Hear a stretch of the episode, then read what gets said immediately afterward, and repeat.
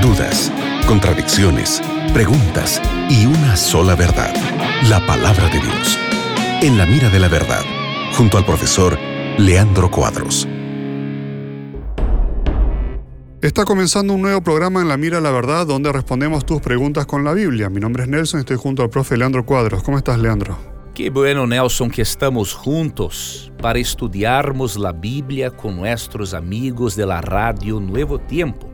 Qué bueno, nos vamos a Uruguay, donde Natalia nos hace la siguiente pregunta. ¿Los cristianos debemos abogar por un Estado laico? Qué pregunta importantísima de Natalia desde Uruguay. ¿Los cristianos debemos abogar por un Estado laico? Sí, pero un Estado laico no debería ser ateo. Entonces debemos abogar por un Estado laico y no ateo.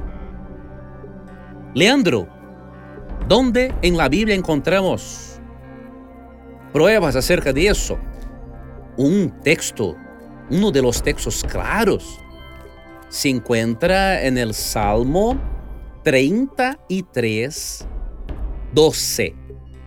Voy a leer Salmo 33, 12.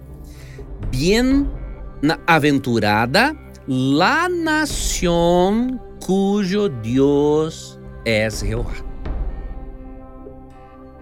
Entonces, si de acuerdo con la Biblia, la nación que tiene el Dios bíblico como su Dios es una bienaventurada nación.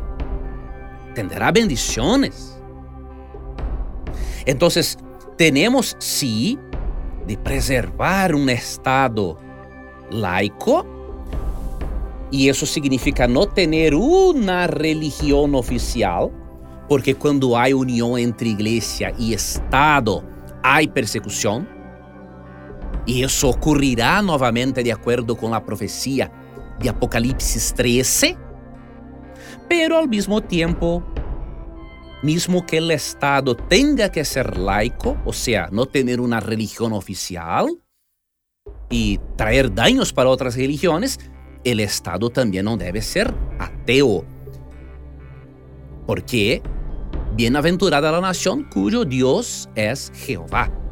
Hay leyes naturales y espirituales de Dios, y si una nación transgredir tales leyes, tendrá las consecuencias.